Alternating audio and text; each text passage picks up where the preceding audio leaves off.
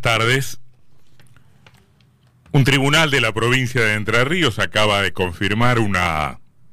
resolución judicial de esas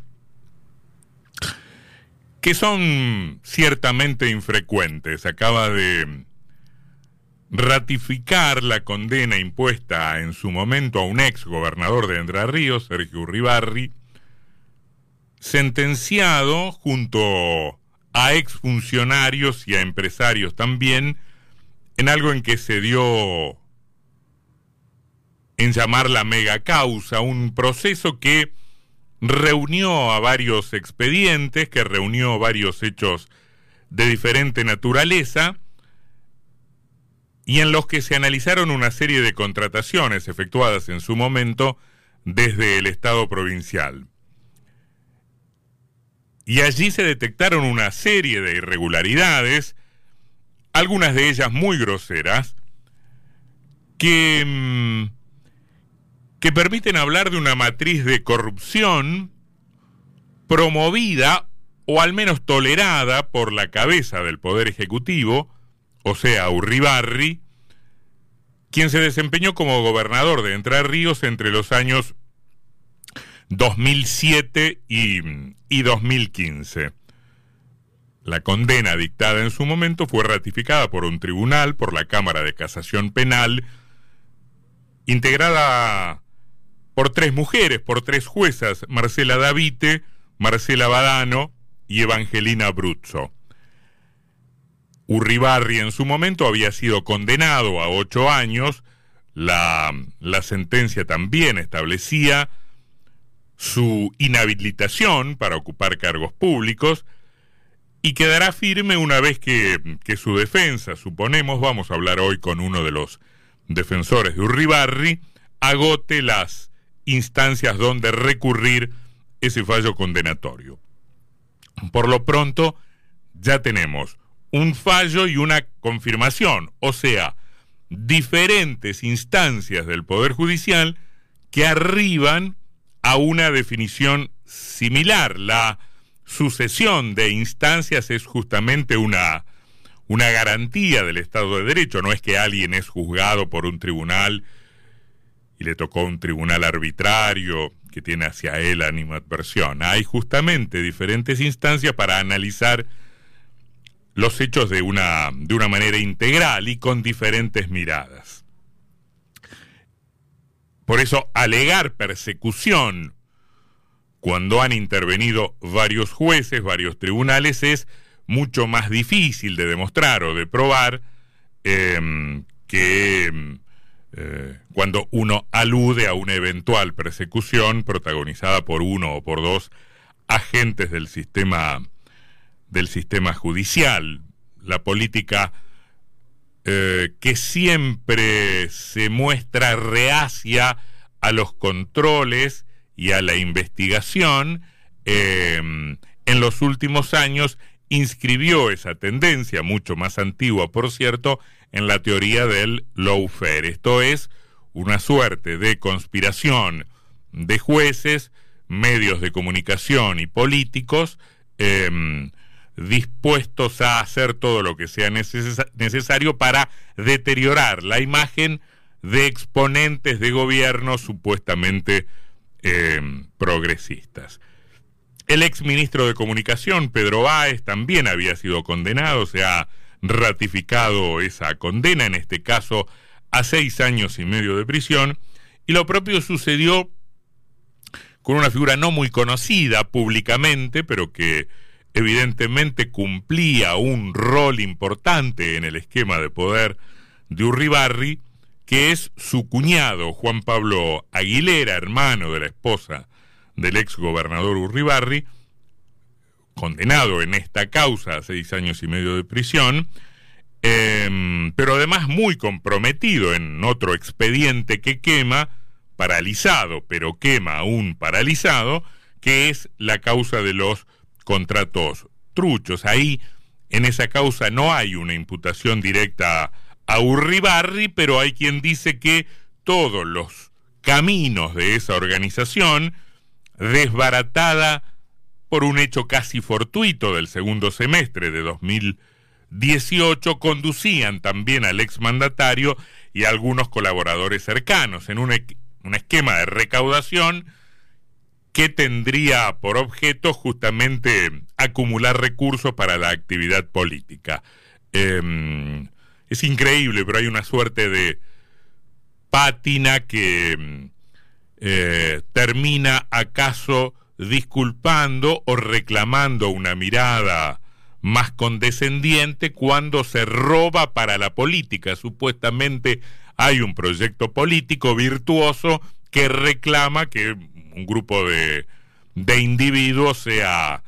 eh, arrastrado al delito para que ese proyecto virtuoso, nacional, popular, democrático, emancipador, pueda ser posible. Eh, es una forma bastante curiosa, por lo menos, de, de razonar. Eh, eso que en parte puede ser cierto, que efectivamente haya organizaciones que roben para recaudar fondos puestos al servicio de un proyecto político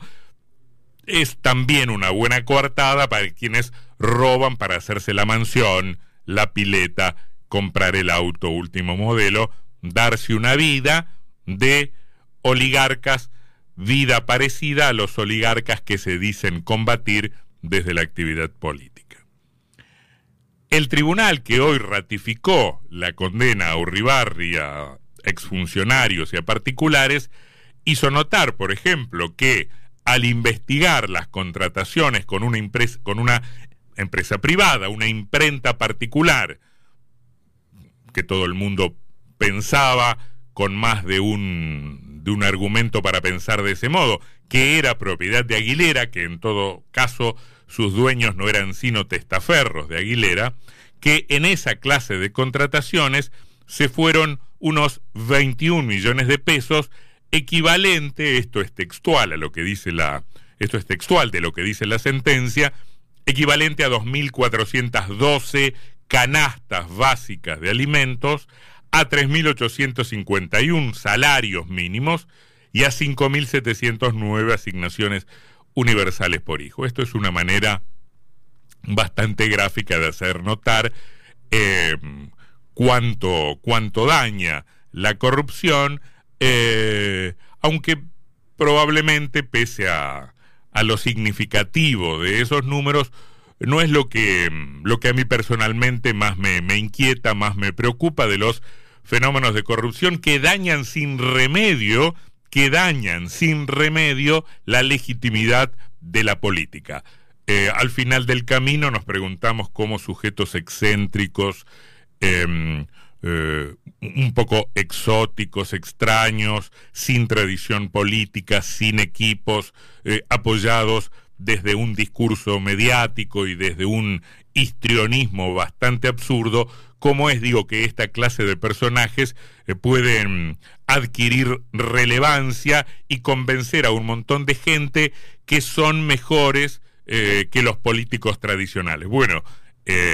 cuando nos enfrentamos a delitos como los que hoy tuvieron nuevamente sanción o la confirmación de una sanción previa, podemos explicarnos por qué esa clase de sujetos em, tiene alguna clase de predicamento y nadie se termina haciendo cargo de esa responsabilidad política. Me importa detener en este punto. La responsabilidad política de la corrupción o de los corruptos en los sucesos que vienen después. O sea, gobiernos deslegitimados, porque la ciudadanía piensan que solo llegan para robar y personajes apolíticos que cargan contra la política ayudados con la inestimable colaboración de sujetos inescrupulosos, corruptos, ladrones que se quedan con los dineros del pueblo para hacer política o para la mansión. En este en este plano interesa bastante poco. El vaso medio lleno frente a esta sentencia nos dirá que efectivamente ocurre en Entre Ríos algo que es infrecuente en el panorama institucional de la Argentina, o sea que se condene a alguien que se desempeñó como gobernador de la provincia. Sería Entre Ríos en este plano una virtuosa excepción. El vaso medio vacío nos enfrentará al hecho, para mí bastante difícil de discutir, de que los casos de corrupción en la administración pública que llegan a los tribunales, no digo siquiera un proceso, no hablemos ya de a una condena, son una proporción muy pequeña, una proporción mínima de los hechos irregulares que podemos suponer tienen como escenario la corrupción eh, o la administración. Los hechos de corrupción que llegan a tribunales son una mínima eh, proporción de los hechos de corrupción que efectivamente existen, por un montón de razones, porque la corrupción está naturalizada, porque no hay quien investigue, porque los investigadores no están capacitados, o porque los investigadores son parte del plan corrupto. Por lo que sea, eh, el sistema solo castiga una mínima proporción del latrocinio que hay en la administración pública. Esa certeza nos terminará arrastrando al problema de la institucionalidad de Entre Ríos y está por verse si en la próxima campaña electoral, cuando elijamos al futuro gobernador, se discute o no acerca de cómo están las instituciones de Entre Ríos, una provincia donde se ha destituido a una fiscal anticorrupción que investigaba la causa de los contratos truchos y y donde desde diferentes lugares, el periodismo es uno de ellos, pero también desde el Ministerio Público Fiscal, varios integrantes del andamiaje judicial dicen, ojo, porque el máximo tribunal de justicia de la provincia, el superior tribunal de justicia, no está ahí con la intención de ser el garante de los bienes, de la propiedad, de la seguridad de los entrerrianos, sino que más bien funciona como garante de la impunidad, como cómplice de alguna manera de la corrupción.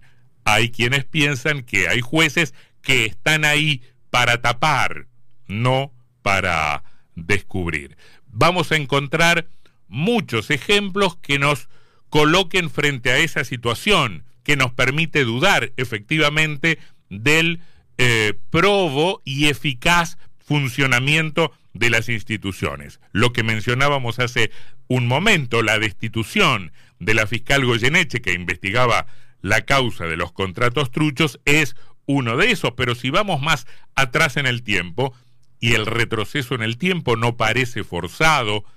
en estas circunstancias, aunque nos vayamos a 2002 o 2003, porque los hechos que acaban de merecer una condena o una sentencia del Poder Judicial ocurrieron hace bastante también, ocurrieron entre los años 2007 y 2015. Esos fueron los años en los que gobernó Urribarri en Entre Ríos, o sea, estamos hablando de los años inmediatamente posteriores a la destrucción por parte de un gobierno previo, el de Jorge Busti, el último de Jorge Busti, el tercero de Jorge Busti, de la destrucción de la Fiscalía de Investigaciones Administrativas, un ente que efectivamente investigó y puso sobre, puso sobre la superficie y en el debate público de Entre Ríos una serie de hechos escandalosos, de escandalosos negociados que competirían perfectamente con los conocidos luego en materia de grosería, en materia de perjuicio a la ciudadanía y también en cuanto a la sensación de impunidad que evidentemente detentaban quienes se animaban a protagonizar hechos tan, tan groseros. Y podemos también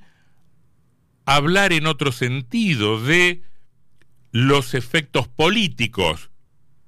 de una sentencia que dicen hay corrupción en ese gobierno. Digo, sospechados o condenados, imputados o comprometidos en tal o cual causa, los acusados por corrupción, los que deben brindar algún tipo de explicación a la justicia, terminan siendo considerados como indecentes aislados, como corruptos particulares, como excepciones en un sistema que justamente por la escasa cantidad de investigaciones o de, de condenas este, mm, Eh, excepciones, digo, en un sistema que poco investiga, que poco controla, que poco sanciona. Y en realidad sabemos que no es así. Digo, ¿qué podría pensar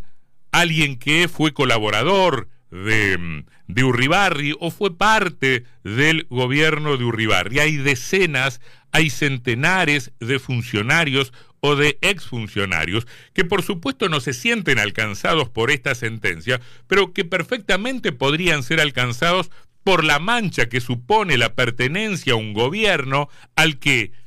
como en este caso,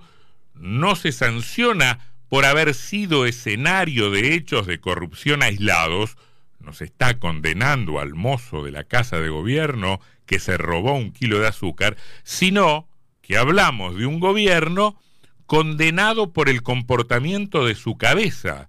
La justicia nos acaba de decir, había un corrupto gobernando Entre Ríos durante ocho años, independientemente de lo que nosotros pensemos de la figura política del exgobernador Urribarri. Insisto, no se ha condenado a un funcionario de tercera línea, de un área lejana, periférica, marginal, sino que se ha encontrado penalmente responsable de algunos delitos a la cabeza de un gobierno. Tampoco esto es un hecho que nos convierte en una excepción. Cristina Fernández de Kirchner fue condenada después de haber sido presidenta por hechos que protagonizó siendo presidenta. Ahora Urribarri es condenado o se ratifica su condena después de haber sido gobernador por hechos protagonizados durante el tiempo en que fue gobernador.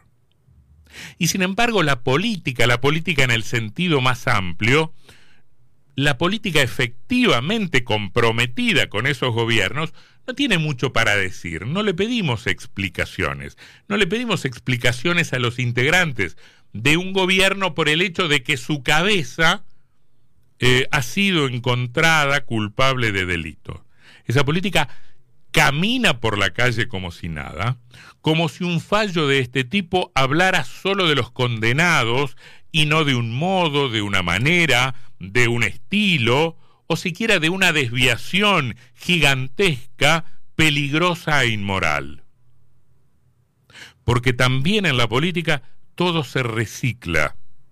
Hasta los políticos que comieron de la mano de los corruptos y se olvidan de eso, esforzándose al mismo tiempo para que